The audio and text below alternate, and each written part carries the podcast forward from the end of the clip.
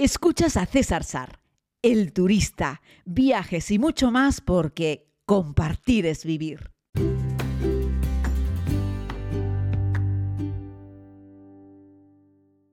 Muy buenos días a todos y a todas, querida comunidad. Les hablo nuevamente desde el interior de un taxi. Sí, esto de grabar los podcasts en el taxi en Kamandú se ha puesto de moda. Hoy en teoría me deberían escuchar mejor que ayer porque lo estoy grabando con el micrófono. Me he traído el micro al coche, así es que el conductor, pues hace un momentito me miró de reojo por el espejo sin entender muy bien lo que estaba ocurriendo. Pero aquí estoy, contándoles que en el día de ayer me dirigí a Baptabur, al Durbar Square de Baptabur, la tercera de las ciudades históricas del valle de Katmandú. Eh, y bueno, pues la verdad es que estuvo espectacular. De hecho, la mayoría de las filmaciones que hice en los Durbar Square de Katmandú en la segunda temporada de la serie los realicé en Baptapur, eh, donde bueno, encuentras un Durbar Square que tiene más eh, palacios, aunque el principal, el Palacio de las 55 ventanas, creo que son, está cerrado desde el inicio del COVID y, lo mantienen cerrado. Si bien hay otros palacios en otros Durban Square que ya los han abierto, como el que les conté del barrio de Patán, de la ciudad de Patán, que es espectacular también. En esta está cerrado. Luego decir que el precio que pagamos los turistas por entrar los Durban Square son desiguales. En el de Katmandú son mil rupias, en el de Patán son mil rupias y en el de eh, son 1.500 rupias, solo que en este último además la entrada al, museo, la entrada al palacio no está incluida, hay que pagarla extra además, ¿no?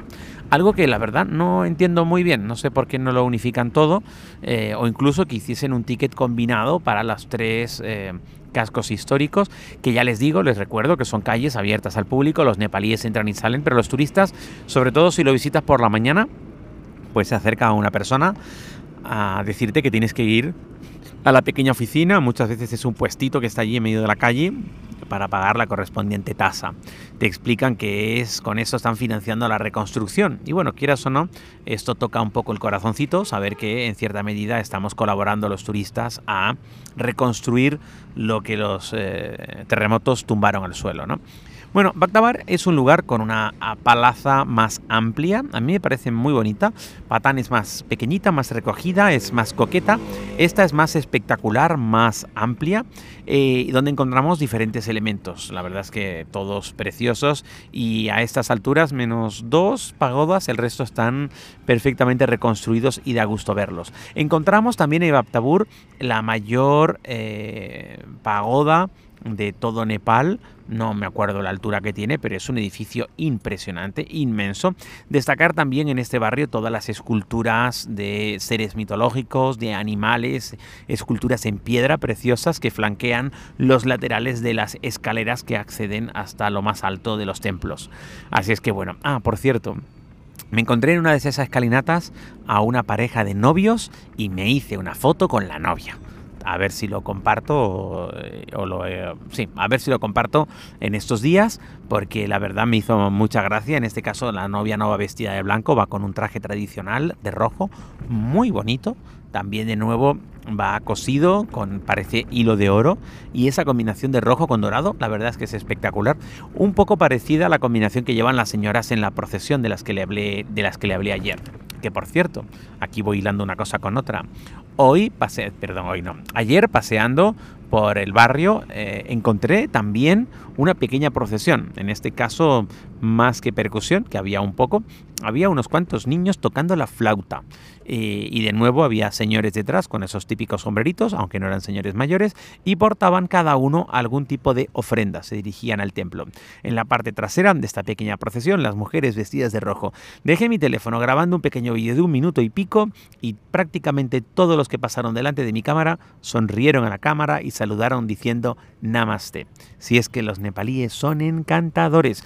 Todavía no he encontrado un nepalí antipático. Te puedes encontrar a lo mejor un pequeño guía que quiere venderte tus servicios en los Durbar Square un poquito insistente, pero no maleducados, ni faltones, ni respetuosos, ni desagradables. Simplemente un poquito insistente, pero ya os digo, no los vendedores, sino simplemente los que personas que se ofrecen como guía en Durbar Square, pero todos los otros son encantadores, tan encantadores que cada vez que te dan un servicio en un restaurante, en el hotel, en una tienda, te dan ganas de llevártelo a casa. Decir, yo a este nepalí o a esta nepalía me la llevaría a casa. O sea, gente encantadora, súper amable. Yo creo que ahí el sector turístico tiene todavía mucho que aprender. Eh, fíjense lo que os digo, ¿eh? Eh, no son tan eficientes como los españoles, evidentemente, pero son más amables que los españoles. Es decir, aquí tratan al turismo aún mejor de lo que lo tratamos nosotros en España. Y no es un tema de servilismo, es un tema de amabilidad.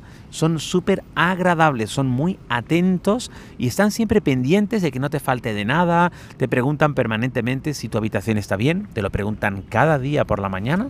Y yo supongo que te lo preguntan por si de repente hay algo que no funciona en la habitación, por si dejó de salir el agua, en fin, antes de que tú tengas la oportunidad de, decir que hay algo que falla, ellos directamente te están preguntando qué tal está todo, qué tal está el desayuno, cómo está la habitación. Te preguntan si necesitas algo, pero no con el afán de venderte nada o con el afán de agobiarte, sino con el afán de saber si todo va bien para saber si pueden hacer algo por ti para mejorarlo. El hotel en el que he estado, el Taleju Boutique Hotel eh, del barrio del Tamel, en, aquí en Katmandú, es un sitio que, merece la pena. Hablaré monográficamente en un podcast dentro de un par de días, cuando ya esté eh, en casa, eh, sobre, sobre los detalles más técnicos de este viaje y os podré dar algunos consejos, ¿no?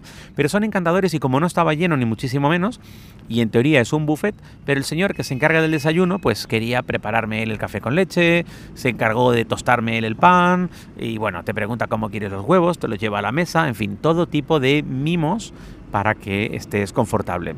Y luego, pues te dan todo tipo de información sobre el lugar, ¿no? Así es que bueno, está muy bien. Decirles en términos alimenticios, que el momo ha vuelto a ganar la batalla. Ya tenía yo grabado los momos en mi mente de la última vez y de la penúltima vez, pero en esta ocasión los primeros que comí no estuvieron especialmente bien y luego les di una segunda oportunidad en, la estupa budista tibetana, en la gran estupa, y wow, estaban muy buenos, así es que he ido repitiendo y, bueno, y, y, ayer también en Bhaktapur me comí unos momos en un restaurancito, de nuevo en la cuarta planta de un edificio, con una vista espectacular a las pagodas. Y bueno, eso de disfrutar de un manjar de dioses económico y con buenas vistas no tiene, o sea, no tiene precio, ¿no? Y he seguido bebiendo muchos lassi, que se parecen mucho a los airán que toman los turcos. Eh, ese lassi es como, como un kefir, como una leche fermentada, eh, que lo tienen plain, sin nada, pero siempre le ponen un poco de azúcar, ¿eh? son muy golosos, muy dulzones. Y luego lo tienes con banana, con plátano, eh, banana lassi. Y luego hay una versión con mango, aunque ahora creo que no es temporada de mango porque lo pedí dos veces con mango y no, no me lo ofrecieron nunca con mango. Y luego está el tope de gama, que es el banana mango lassi, ¿no? Que es el lassi, pues ya con las dos frutas, ¿no? Que ese recuerdo comerlo muchas veces en Pakistán.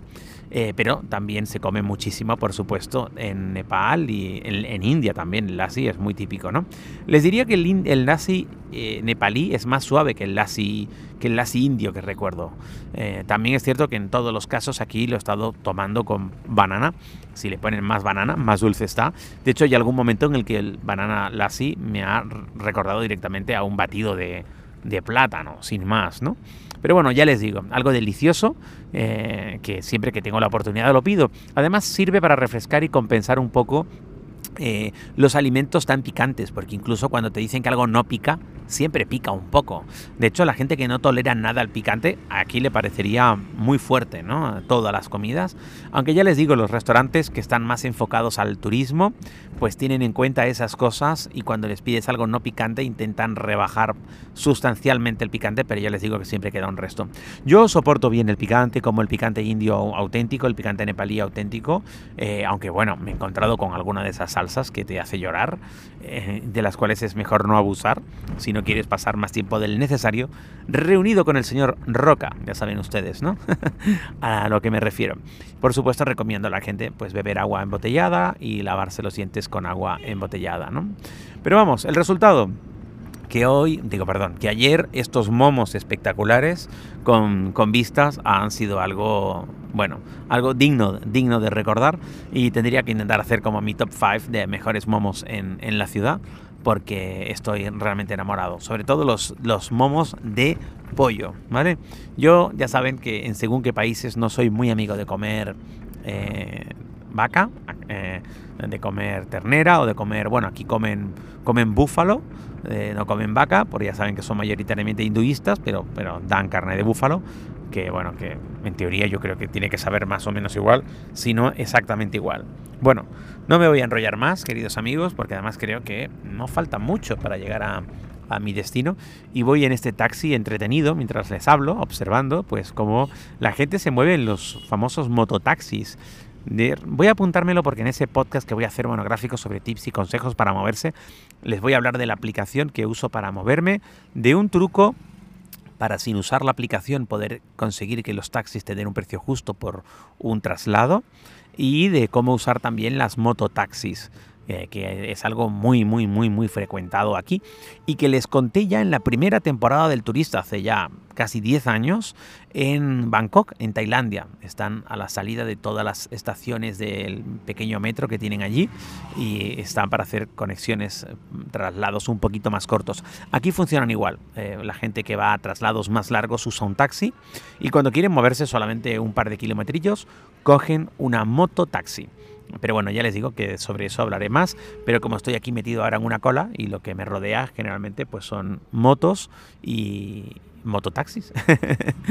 bueno, en fin, César, no te enrolles más. Un abrazo muy grande, querida comunidad, cuídense mucho, gracias por escuchar este podcast.